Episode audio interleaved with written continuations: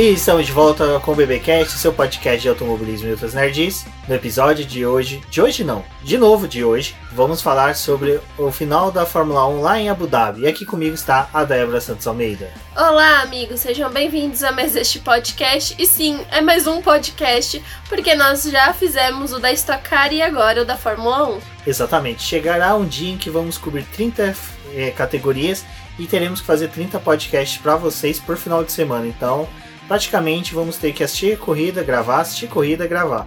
Bom, enquanto que nós chegamos lá, lembre-se de acompanhar a gente pelo canal do YouTube com as lives de terça e quinta-feira às 19h30 e também de nos apoiar lá no Apoia-se, no financiamento coletivo e contínuo do, do, eu ia falar do Palmeiras, na verdade do boletim do Paddock. Palmeiras não tá precisando dessa ajuda não, mas se quiserem ajudar com no BP, a gente vai ficar muito feliz. Então vocês também podem conferir essa campanha, como o Rumi falou, e acompanhem lá, dá o seu like, se inscreve no nosso canal do YouTube, que já passou dos mil inscritos, mas nós gostaríamos de ter vocês por lá. Exatamente, porque não basta a gente ter mil inscritos se vocês também não comparecerem, não participarem com a gente lá, conversando conosco nas nossas lives. A gente até gosta bastante de fazer live, porque a gente tem a chance de conversar com todos vocês, papear durante a nossa transmissão.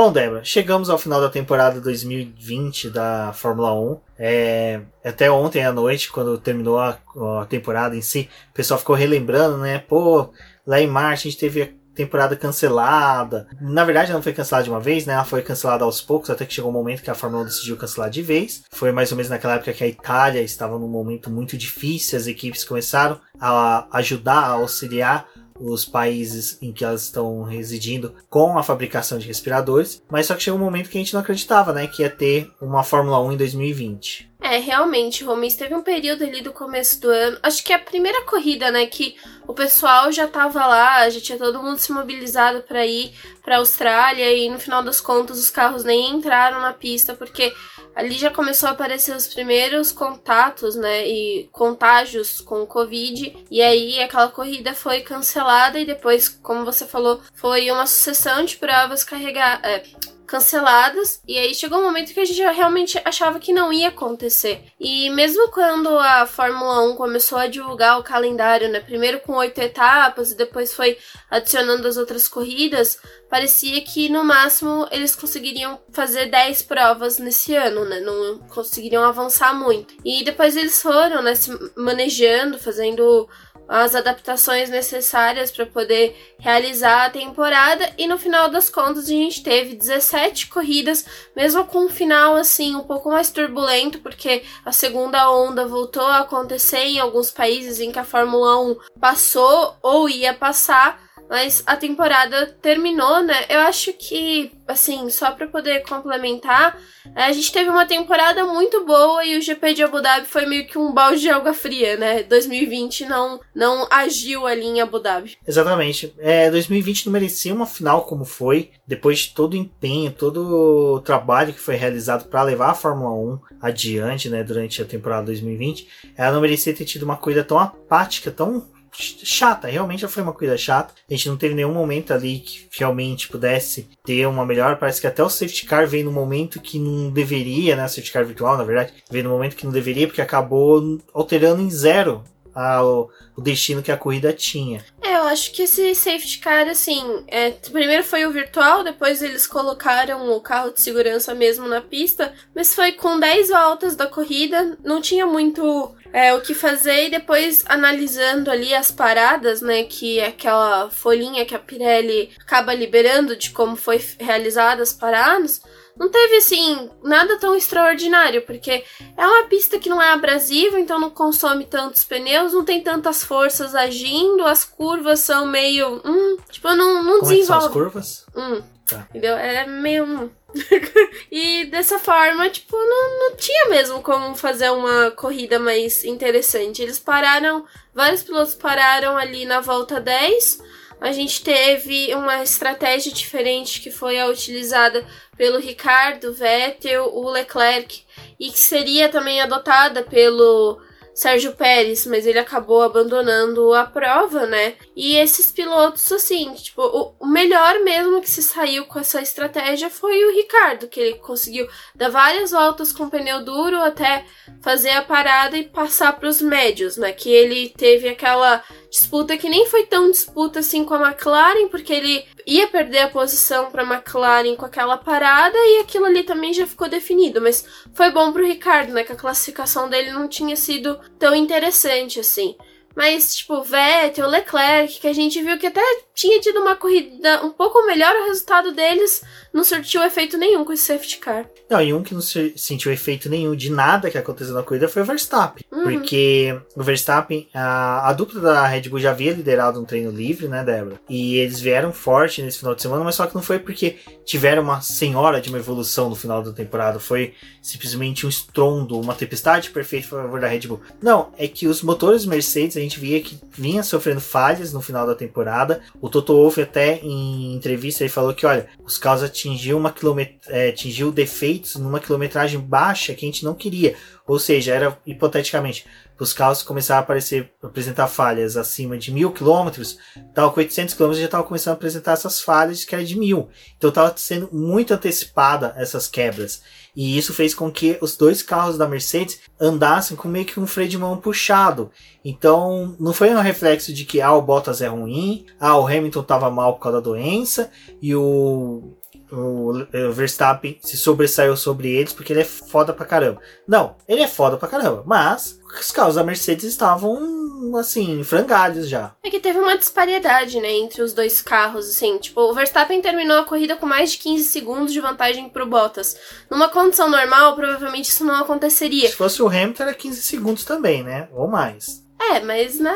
Tratando do Bottas, é ter vantagem em 15 segundos pro Verstappen. Mas é, em condições, assim, a gente vê é, geralmente o contrário, né? É o, é o Hamilton terminando com 15, 20 segundos à frente da Red Bull, né? Então não é tanto esse papel que acaba acontecendo esse cenário de Abu Dhabi. Mas eu acho que foi um momento assim que a gente olhando para dentro do grid ali, o pessoal que estavam com dificuldade, a gente viu é, realmente as equipes fazendo troca de componentes do motor para poder aguentar essa corrida, tanto que a gente teve o Pérez, que é um piloto com motor Mercedes, precisando fazer a troca, o motor dele já era para poder ter dado problema ali em Sakir, que depois eles informaram isso, né, em Sakir, o Pérez correu já com, assim, vários problemas e ele só venceu essa corrida porque ele tinha que vencer mesmo. Porque é, era muito provável também que ele poderia apresentar um problema no final da prova. Então eles tentaram até reduzir um pouco do desempenho do Pérez na pista para que ele conseguisse terminar aquela corrida. Aí a gente teve nessa né, prova em Abu Dhabi que, enfim, eles resolveram fazer a troca dos componentes do motor do Sérgio Pérez para que ele aguentasse até o final da prova. Depois a gente viu que não adiantou de porcaria nenhuma porque o motor abriu o bico do mesmo jeito. É que eu acho que eles fizeram assim. Vamos tirar as peças ruins, colocaram na caixa azul. Aí trocaram de mecânico. Onde estão as peças boas? Na caixa azul. E coloca no carro do Pérez. Foi isso. Tipo, parecia Foi muito. à toa. Não, sabe o que parecia? Sabe os mecânicos do episódio do Chaves, que eles vão consertar o carro do seu barriga, que é uma Brasília? Eu acho sensacional. Quando eu era criança, eu ficava, nossa, o Chaves é no Brasil, por quê? Tem uma Brasília no Chaves. Não, não era. Mas era aquilo. É, tipo, foi ser uma druga fazendo a, a, a, o conserto do carro do, Chaves, do Chaves, não, do, do Checo. Até, até próximo, né? Checo, Chaves. Mas enfim, esse era o meu paralelo a colocar. Interessante. Enfim, e pro Magnus, você tem alguma teoria que trocaram também os componentes do carro dele ou. Magnus trocaram o cérebro dele quando era criança. Tadinho do Magnus. Mas enfim. Não, tadinho, tô com dó dele. Tá, desempre... tá ele vai pra Insma. Tá bom. E o Magnussen também teve essa troca dos componentes lá do carro dele, também foi punido. Então, assim, a gente já che chega sempre em Abu Dhabi com tudo muito crítico, né? Com as trocas e limites. Com a gente criticando Abu Dhabi, com tudo crítico. Tudo crítico. Abu Dhabi não consegue se salvar. E realmente 2020 não quis agir nessa pista aí, porque também não teve uma corrida boa, não. Exato. Acho, cara, não sei, eu acho que a Abu Dhabi deve viver num domo Eu, eu, tenho uma teoria que em Abu Dhabi eles já construíram aquele hotel dentro da pista, porque é, dá tanto sono que o pessoal sai da, da pista, já vai direto pro hotel e dorme. Ou o pessoal já fica no hotel assistindo da janela, aí pega, tem sono, já deita ali, pronto, acabou. É uma corrida bem difícil, assim, porque é difícil até de você extrair outras coisas, né? Eu acho que o ponto positivo que a gente tira dessa corrida é mais em relação ao campeonato, porque o campeonato de construtores foi, enfim, definido. O de pilotos e o de é, construtores, né, com a Mercedes e com a Red Bull já tinha sido definido mesmo, não foi algo que aconteceu em Abu Dhabi, mas a gente teve a confirmação da McLaren na terceira posição nesse campeonato de construtores, com a Racing Point em quarto e a Renault na quinta posição. Então foi algo que a, essa corrida acabou ajudando, né? Porque Carlos Sainz e o Lando Norris terminaram a corrida bem, somaram pontos importantes ali que fez, né? Com que a Racing Point perdesse a vantagem que ela tinha saído ali de Sakir. Exato. Não, a gente tem assim, a McLaren ela não tinha o terceiro melhor carro. Isso que foi interessante, porque a gente ficou feliz, pelo menos os McLaren ficaram felizes com a terceira colocação, porque foi uma terceira colocação que a gente não queria. A gente não queria terceiro lugar. A gente queria perder, a gente queria chegar agora no final do ano e falar: Poxa, perdemos o terceiro lugar porque a gente fez de tudo. A gente quebrava carro do piloto, é, errava pit stop, mas só que parece que a Racing Point também não queria o terceiro lugar. Então foi a vitória de quem não queria menos. E aí foi a McLaren, porque a, a Racing Point ainda corongou os pilotos dela. A gente não foi tão ousado, a gente no máximo ali fizemos piadas com bonequinhos, com os pilotos que distraiu eles. Mas não era o terceiro melhor carro do grid. Eu, eu acho que é até interessante isso de eh, colocar em forças assim, porque se a gente for olhar em questão da temporada, McLaren ela ficou muito tempo no terceiro lugar por causa do erro do resto, né? O, o, erro da Racing Point e da própria Renault. Foi também um pouco por causa do pódio do Lando Norris na primeira corrida. Sim, também teve isso, mas, mas o que eu quero dizer é que assim, teve uma. Demorou muito tempo para a McLaren começar a perder esse terceiro lugar porque os outros começaram a acertar mais do que ela em alguns momentos. E a, a Racing Point, acho que ela era a melhor para poder ficar com o terceiro lugar, porque é, eles tiveram, assim, um ano em que o Sérgio Pérez não participou de duas corridas, depois ficou fora de mais duas porque teve quebra. E aqueles 15 pontos que o time perdeu, né, por causa do protesto da Renault lá, deles serem uma cópia da Mercedes, eu acho que acabou também influenciando, porque era o terceiro lugar ia ser da Racing Point, né? Eles acabaram tirando até por conta desses 15 pontos não deu para poder recuperar por causa de erros da própria equipe, assim. A Racing Point teve erros de estratégia que tiraram pódios importantes dela ao longo do, da temporada, que também acabaram estragando o resultado final, né? Mas a, a McLaren chegou no momento que a gente não acreditava mais que ela ia ficar com a terceira posição.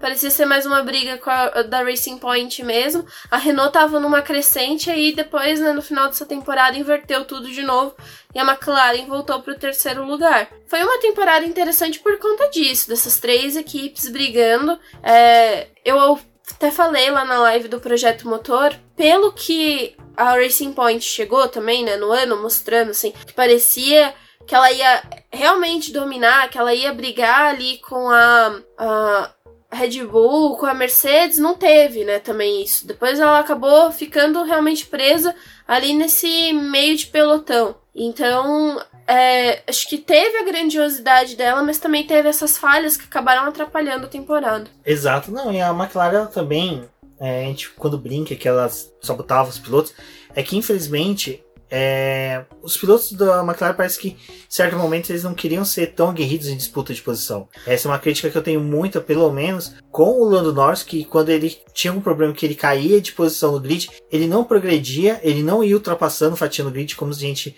era costume de ver outros pilotos com carro mais rápido do que aqueles que estavam na frente. A gente viu ele corridas ficar 10, 20 voltas atrás de Williams e Alfa Romeo e a Haas, porque não conseguiu ultrapassar. O Carlos Sainz era a mesma coisa. O Carlos Sainz, ele. Ah, Muita dificuldade, né? né? O pessoal falava, ah, ele foi um dos pilotos que mais ultrapassou. Sim, mas ele ultrapassava muito, mas só que muitas das ultrapassagens ele demorava voltas e voltas. Sabe? Ele não era aquele cara que chegava, abria a asa e passava Não, ele, ele ficava escolhendo um momento, sambando atrás dos demais carros. Cara, foi muito ruim Eu acho nesse que ponto. O, o Sainz realmente, assim, teve umas corridas dele que dava pra ele ter chegado um pouco mais à frente, porque é muito cauteloso para as ultrapassagens dele. O que a gente falava no começo da temporada é que o Albon não tinha cautela alguma, o Sainz acho que tinha até cautela demais para poder realizar a ultrapassagem. E eu acho que isso também acabou influenciando um pouco pro resultado da McLaren. Mas é, foi uma temporada de altos e baixos, acho que para essas três equipes, principalmente, porque é, a Ferrari nem tava nessa briga, né? Ela chegou em um momento ali por causa daquele. Teve pódios do Leclerc, mas também teve o resultado do Vettel e do Leclerc na Turquia que elevaram ali a Ferrari numa posição em que naquele momento parecia que ela ia disputar talvez com esse pessoal, mas como a sequência era duas provas no Bahrein, impossível, né? A pista não, não ia favorecer realmente a Ferrari. Então, aquele ponto que ela tinha chegado era um ponto de estagnação, não ia conseguir avançar mais. E realmente ficou a disputa ali entre esses três. Depois, uma corrida ali já mudou, Renault ficou um pouco mais para trás. Aí, definição mesmo entre McLaren e Racing Point. E no final das contas, deu McLaren. Mas é aquela coisa, né? Está todo mundo tentando lutar por uma posição melhor por questão de dinheiro, mas também é bom terminar uma posição abaixo para poder ter mais tempo no túnel de vento para o desenvolvimento do carro, né? Então, assim, apesar do pessoal que ficou mais atrás na tabela, ainda vai ter a vantagem por causa de horas para poder desenvolver o próximo carro. Bom, nessa questão, né, pelo menos a McLaren conseguindo o P3, eu acho que é um pouco mais de confiança que gera para o ano de 2021. A gente tem duas mudanças muito boas para a temporada 2021 da McLaren, que é a chegada do Neochar e da, dos motores Mercedes, mas isso vai ser tratado em outro episódio aí, acredito que seja até em live, para a gente poder conversar com o público do que, que eles acham disso. Mas um dos fatores que estão para mudar na McLaren e que foi destaque nessa temporada, principalmente na corrida, foi Daniel Ricciardo, porque ele conseguiu fazer com que o carro da Renault andasse andasse bem. Ao contrário do que foi, né, seu companheiro Ocon, que é, parece que teve uma praga. Quem foi pro pódio na última corrida não conseguiu ter bom desempenho nessa. E isso foi uma sequência de outras provas também, né? Que a gente viu ao longo da temporada. O pessoal ia bem numa corrida, na outra, que aquele mesmo conjunto de pessoas abandonava terminava lá atrás. Ué, Monza não teve, né? Quem foi no pódio de Monza abandonou em, na Emília România. Emília România não. Na Toscana, que foi lá no autódromo da, da Ferrari. E. que eu esqueci o nome, vocês repararam. Mas quem foi também no pódio do GP de Sakir não foi bem nessa corrida, porque o Pérez abandonou, o Stroll esqueceu, Apagado. esqueceu de responder a chamada, não compareceu, e o Ocon simplesmente sumiu. E é outra coisa também que foi a favor da McLaren, né? O Stroll na Racing Point não fez tanto assim. Tudo bem, a gente tá cansado de malhar ele, também tá cansado de elogiar ele quando corre bem. Mas nessa corrida, por exemplo, o Ocon e o Stroll simplesmente fizeram nada na corrida. É, os dois eu acho que seria um fator que poderiam barrar a McLaren na terceira posição, né? Porque é um resultado bom, tanto da dupla da Renault, tirando é, pontos importantes da McLaren ali entre os 10. E até mesmo o resultado do Stroll teria facilitado muito para a equipe, né?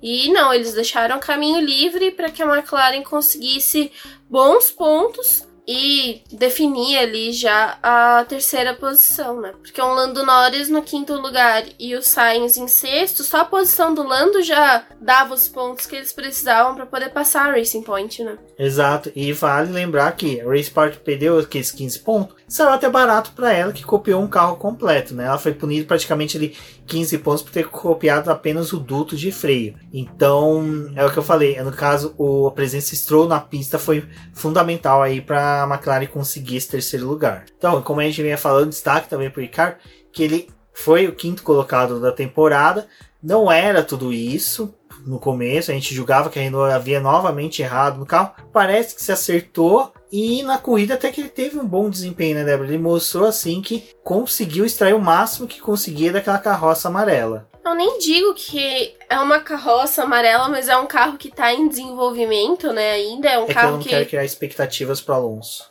Ah, tudo bem então. Mas eu acho que é um carro que tá em desenvolvimento. A gente pode estar esperar que eles consigam trazer é uma atualização ou coisas melhores para a próxima temporada, mas foi uma um começo assim que a Renault estava muito apagada e depois ela começou a surgir muito por conta dos resultados obtidos pelo Daniel Ricardo, os pódios dele é, não colocam assim indefinido, né, que a, a Renault ela foi bem, mas deu um, um selinho assim de que eles realmente é, estavam em evolução, né? Mas o Ricardo conseguiu pódios importantes nessa temporada que também auxiliou a alavancar o time. Então a gente teve essa mesma manobra com outras equipes e essa corrida, o Ricardo foi assim, talvez uma representação do que a gente estava tendo o ano inteiro, né? A Renault apostou por uma estratégia, a classificação deles não tinha sido tão boa.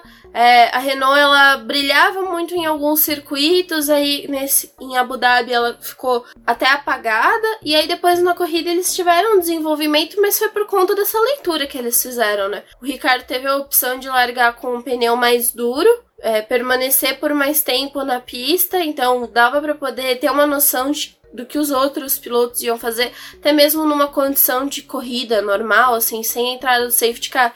Ele poderia ter permanecido realmente mais tempo na pista, porque o pessoal que largou com o macio ou com o médio ia ter que parar antes, independente de quantas voltas eles conseguissem é, extrair né, nesse começo com esses pneus, mas essa, esse fator entrada de safety car acabou auxiliando no resultado do, do australiano, né? Então ele teve essa opção de barrar um pouco a McLaren, mas era um, uma coisa que não ia durar por muito tempo, porque a McLaren também não tinha nem muito porque chegar no Ricardo para ficar atacando ele é, de forma dura, sabendo que ele ia ter mais uma parada para poder fazer, né? Tanto que era uma das preocupações que a McLaren teve aí dentro desse cenário de corrida, do quanto que o Norris estava desgastando o pneu dele no começo, né? Então acho que também o safety car ali salvou um pouco a McLaren, porque teve a troca do pneu, o, o Norris estava meio que estragando a borracha dele ali, por causa daquela disputa que ele estava tentando chegar no álbum, depois quando teve essa troca aí já foi uma coisa de se analisar, né? A gente não precisa atacar o Ricardo, porque ele vai ter que parar. A gente vai ganhar essa posição dele e ele vai cair. Ele que lute, né? Pra poder chegar na, na McLaren. Mas eu acho que é o retrato do que a gente teve ao longo do ano, assim, em momentos que o Ricardo, ele. que a Renault acertava em estratégia e contava com o Ricardo para poder ir bem. E o Ocon um pouco apagado, né? Porque o Ocon foi bem numa corrida, a gente até elogiou, mas nessa também, assim, um desempenho completamente apagado. É, não, não tá fazendo muita diferença pra Renault, né? É, a Renault que esse final de semana teve um momento de alegria que foi todo mundo parando para poder ver o carro de 2005, né? Ela sentiu saudades das vitórias. E como já falamos mais de uma vez, terá Fernando Alonso amanhã na pista treinando com jovens pilotos. Vai ser praticamente aquela cena do de um tira no jardim de infância, com aquele cara gigante no meio de um monte de criancinha. Mas. E pior que nem é tanta criancinha, né? Porque tem Boemi, tem Stoffel Van Dorn, não é criancinha. é, tem isso, né? Ai meu Deus. Os jovens pilotos. Mas voltando aqui para a corrida de Abu Dhabi, outro ponto que foi interessante para essa corrida é que pela segunda vez nós tivemos o Pedro Fittipaldi em pista. É, foi legal porque ele conseguiu demonstrar que não foi só algo em decorrência de uma pista estranha, como era o anel externo de Sakir, fez com que ele andasse bem próximo do Magnussen. Ele conseguiu andar mais próximo ainda em Abu Dhabi. Ele conseguiu, ah, em Sakir, ele andou em torno de 0,7 segundos próximo do Magnussen, que é muito, é, muito bom no caso. Se pensarmos que ele está um ano parado sem correr e o Magnussen já conhece esse carro de core ré, então, cara, foi muito bom. E nessa pista ele diminuiu para metade, né? Ele ficou a 0,35, né? 35 segundos do Magnussen, que demonstrou que sim, que o Pietro é aquela coisa, né? Eu, concordo com o pessoal que fala que nunca saberemos se o Pietro teria sido um bom piloto, um excelente piloto na, na Haas, no lugar do Magnussen e do Grosjean. Eu já sou das pessoas que preferem pensar que sim, que teria sido uma boa opção e que o Pietro, nessas duas provas, comprovou isso, que essas apostas que nós brasileiros fazemos nele valeria a pena. Torçamos aí para que ele continue como reserva do Mazepin, principalmente dele, porque é, tudo indica que pelo menos o Mazepin vai fazer umas três ou quatro burradas aí por noite para poder perder a superlicença ou tomar um. Perder não, tomar uma suspensão, né? Os anjos dizem amém é sobre isso, mas uh, da passagem do Pietro foi muito bom. Ele fez. Uh, no site da, da Fórmula 1, até o Del Valle mostrou ontem na live dele lá, que você consegue ver as voltas mais rápidas que cada piloto fez na corrida. O Pietro fez a oitava volta mais rápida da corrida. Então, entre as voltas rápidas dos pilotos, a dele foi a oitava volta. Ele ficou na frente de pessoal da Racing Point, do, do Stroll, do Pérez, vai. Pérez tudo bem, abandonou, mas mesmo assim fez volta mais rápido que ele. Que os carros da Alpha Tauri, do Albon, que não é muita, muito mérito, mas mesmo assim pro Pietro vamos colocar que sim. Então foi uma corrida boa do Pietro. No final, teve aquela troca de posições ali que a equipe acabou fazendo entre o Magnussen e ele, né, Débora? Mas, assim, não sabemos até que ponto realmente aquilo foi necessário ou não. É, ali o Magnussen teve mais uma troca de pneus e depois ele. É, o Magnussen acho que não queria ficar na última posição e aí a Haas falou: nós podemos parar o Pietro também. E pro Pietro ele poderia é, ter a oportunidade de chegar no Magnussen por causa da parada deles. É, como ainda tinha um período de voltas ali, ele tá, poderia tentar chegar perto do Magnussen e travar uma disputa com ele, né? E o, no carro do Pietro foi instalado o pneu macio, foi o único piloto. Dentre todos esses pilotos, apenas o Pietro utilizou o pneu macio nas últimas voltas. E a Haas também não estava assim no fim de semana tão bom, eles estavam mesmo andando no fim do grid, não estavam conseguindo desenvolver. Acho que o Magnussen teve uma boa largada, mas depois foi perdendo tudo o que conquistou. Então não era o fim de semana assim ideal para a Haas, mas a participação do Pietro foi bem interessante.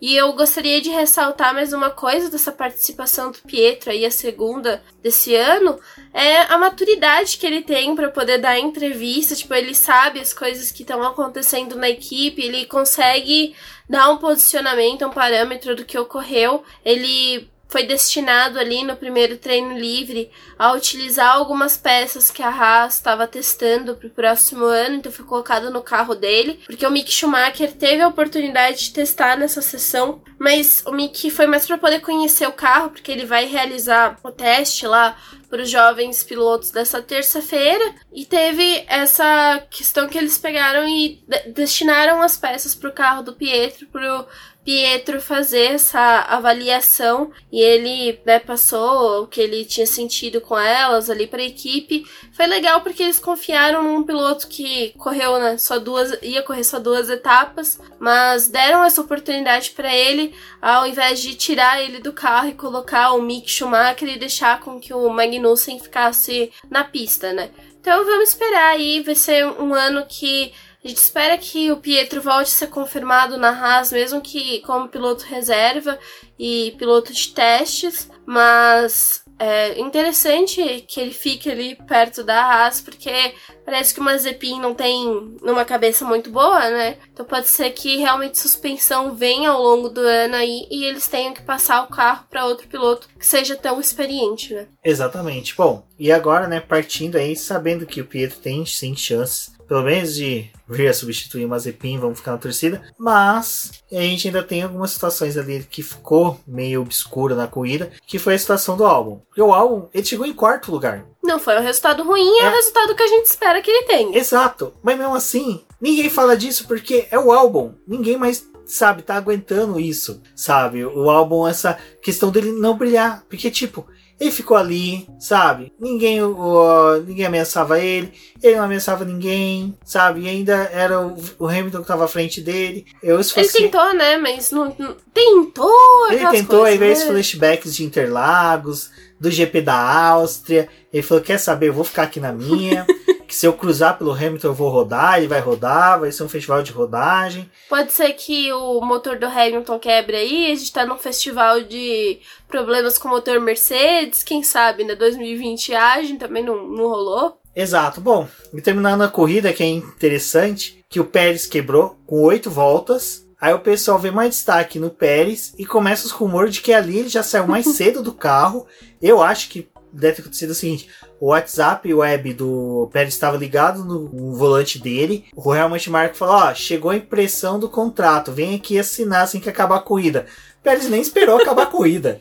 Ele simplesmente já encostou, falou: Ih, quebrou aqui, gente, ó. Que triste, hein? Que triste, foi mal e foi lá assinar o contrato. Porque, cara, acabou a corrida, Pérez tem assinado o contrato, quer dizer, tá para assinar o contrato com a Red Bull. Aí você, ué, o cara abandonou, o álbum entregou, que ele chegou em quarto. Que era o que estavam querendo, né? É, e tipo, é sério isso? Tipo, por que, que vocês esperaram esse momento, né? Tipo, fazer. Ah, mas antes? é que nem o Massa, né? O Massa na, na Venturi lá depois do festival. De... né? ah, acabou a corrida, o Massa não corre mais ano que vem. A gente, tipo, é, gente, mas os carros ainda estão saindo da pista, tipo. Nem, nem colocaram ainda para recarregar os carros, já estavam demitindo o Massa. Nossa, mas, coitado, né? mano. O álbum acho que foi a mesma coisa. Bom, é, acho que ainda da corrida a gente teve. Acho que vale um destaque ali, pelo menos para os carros da Alfa Romeo que concluíram a corrida depois daquele desastre é, que foi o treino livre, onde que o Kimi Raikkonen teve que descer do carro naquela calma, naquela leveza de espírito, descer do carro, pegar o extintor de incêndio na mão do fiscal e apagar o incêndio do carro. Aquilo foi magnífico. Cara, o Kimi Raikkonen é o cara que paga o salário dele. Ele, ele, simplesmente faz valer o salário dele. É, o Raikkonen é aquela coisa, né? A gente quer que ele saia da Fórmula 1 para dar espaço pros novinhos correr, para deixar ali o pessoal conseguir colocar alguém na vaga dele. Só que aí ele faz um negócio desse, você fica tipo, ah, fica aí mais uns 50 anos. Deixa tua filha e seu filho chegar e vocês vão ter a equipe Raikkonen para poder correr aí no na Fórmula 1. Vai ficando, não, não me importo mais. Porque, cara, foi, foi, muito tranquilo, assim. Ele. Ai, o carro tá pegando fogo, aí tá aquela fumaça já, e aí ele desce do carro e olha pra um lado, olha pro outro. Ah, me dá aqui o extintor que é o mesmo. Acho que ele tava até tentando achar um extintor dentro do carro dele mesmo, para ele mesmo fazer o serviço, né? Já que ele queria fazer tanto ali. Mas é, foi legal, assim, ver isso, né? Porque ele indicando também os lugares em que o pessoal podia é, jogar lá o, o líquido do extintor de incêndio para poder apagar e ele mesmo fazendo o trabalho. Depois ele pegou o carrinho de golfe e foi na maior pose, voltando pro, pros boxes da equipe. Esse é o Raikkonen que a gente vê e que a gente quer. Exato. Bom, e ainda tivemos a despedida do Sebastian Vettel, que, diga-se de passagem, foi sensacional, porque ele despediu, recebeu o troféu da Champions League, a orelhuda. A orelhuda. E simplesmente, cara, isso eu achei que representou muito o Brasil. Cara, o Sebastian Vettel, que ele representa realmente o público brasileiro. Porque ele é irônico, ele é sarcástico, ele brinca, ele zoa, ele alopra e tão fudido do jeito que ele tava durante o ano inteiro.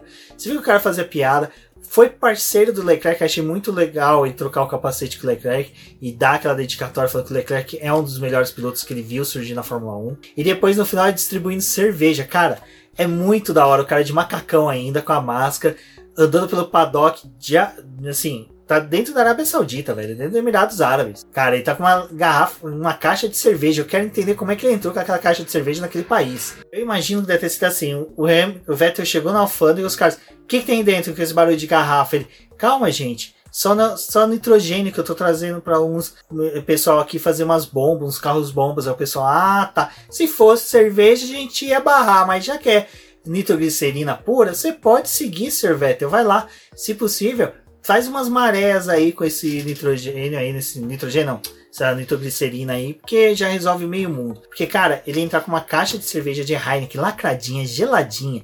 Fiquei imaginando, naquele sol durante o dia, aquilo ali dentro da, do container com gelo, ele tirando, entregando pros mecânicos. Cara, esses mecânicos têm que amar, velho. Ninguém, ninguém nunca fez isso na Fórmula 1, é lindo demais. Cara, ninguém sabe como é ruim ficar no autódromo o dia inteiro no calor. A Débora sabe, o Beto, o fotógrafo, o pessoal que cobre Fórmula 1, sabe. ficar o dia inteiro no autódromo, naquele calor. Aí alguém vem e te entrega uma Heineken, você abre assim, cara, bebe. Putz, cara, Vettel, eu te amo, cara. O que você fez ali representa muito para nós.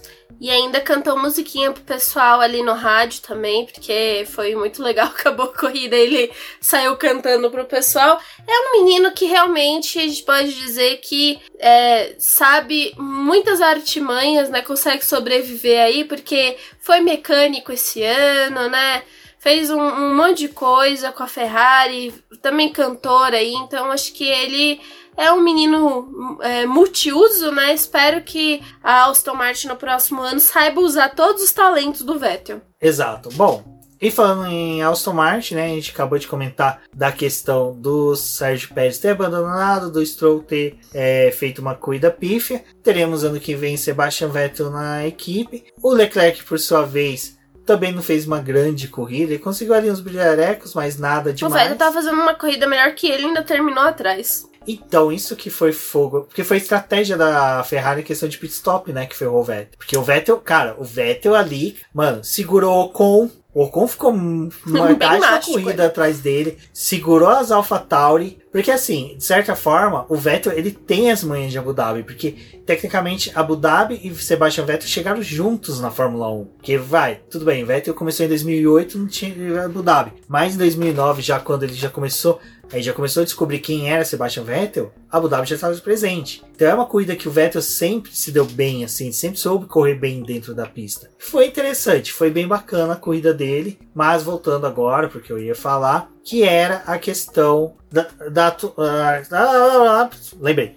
Que era a situação da Ferrari, que está um pouco delicada agora.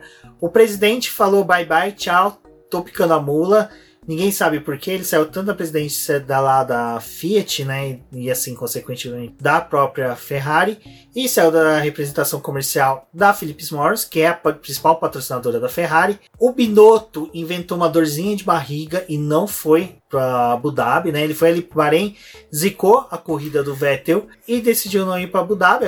O Vettel até correu bem, né? Foi surpreendente. Não se especula uma crise na Ferrari, mas o que se especula é, dependendo de, de como o atual presidente vai assumir o que ele decidir, pode ser que mude os rumos da equipe também. É da família Agnelli, que assume, é o neto lá do bisneto do fundador da Fiat, alguma coisa assim, mas é alguém já ligado à família Fiat, que fundou, né, em Eric fundaram a Fiat. Então, existe essa possibilidade da gente ter mudanças aí na Ferrari. Eu acredito que a gente deva ter uma Ferrari mais forte ano que vem, e essas mudanças eu acredito que devem vir daquelas pessoas que sejam críticas do que tá vendo por fora e ninguém resolveu dentro da Ferrari. E nesse momento eu torço para que o Binotto seja não quicado da Ferrari, porque como a gente pode ver, o Binotto sempre esteve na Ferrari desde a época que o Schumacher foi aquela supremacia total uhum. dentro da Fórmula 1. Ele é um bom cara técnico, mas ele é um cara técnico. Ele não é um cara de que envolva com pessoas. Então vamos aguardar aí para saber e acompanhe o boletim do Paddock, porque a gente vai falar, falando sobre isso tanto nos podcasts como nas lives. A Ferrari está passando por um processo de reestruturação dos membros dela,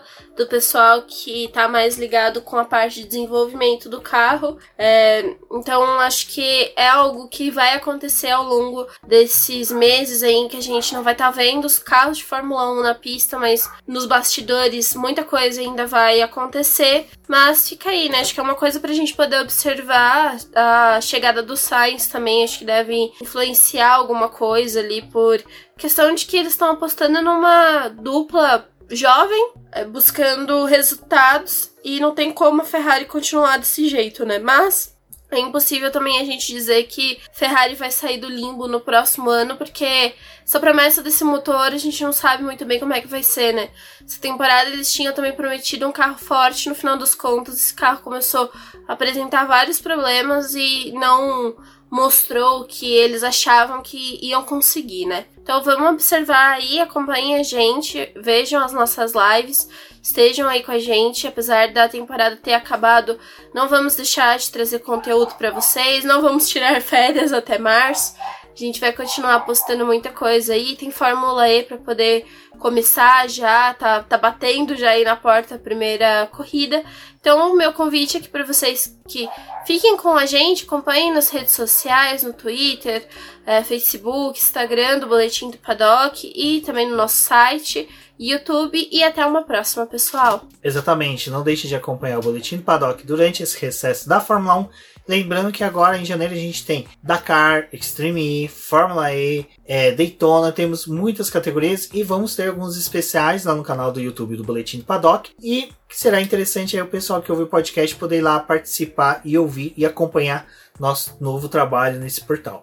Bom, agradeço a todos, um forte abraço e até o nosso review da temporada 2020 da Fórmula 1.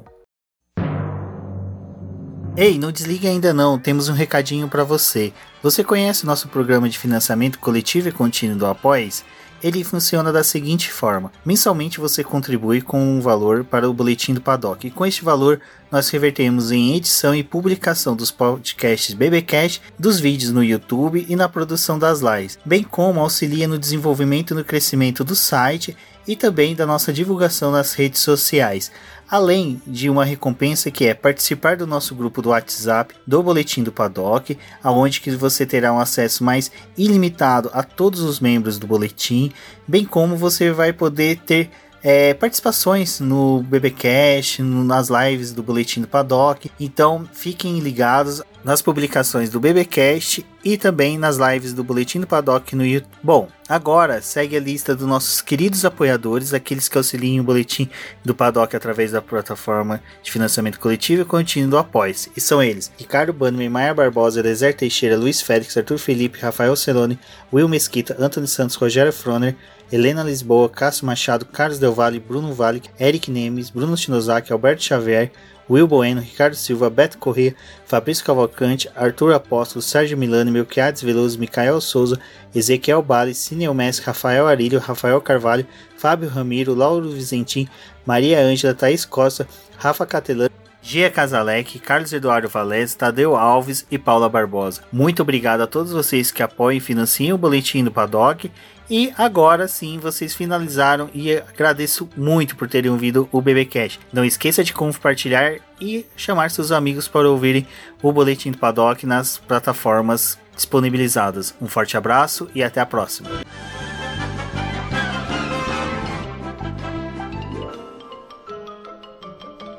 Isso é tudo pessoal.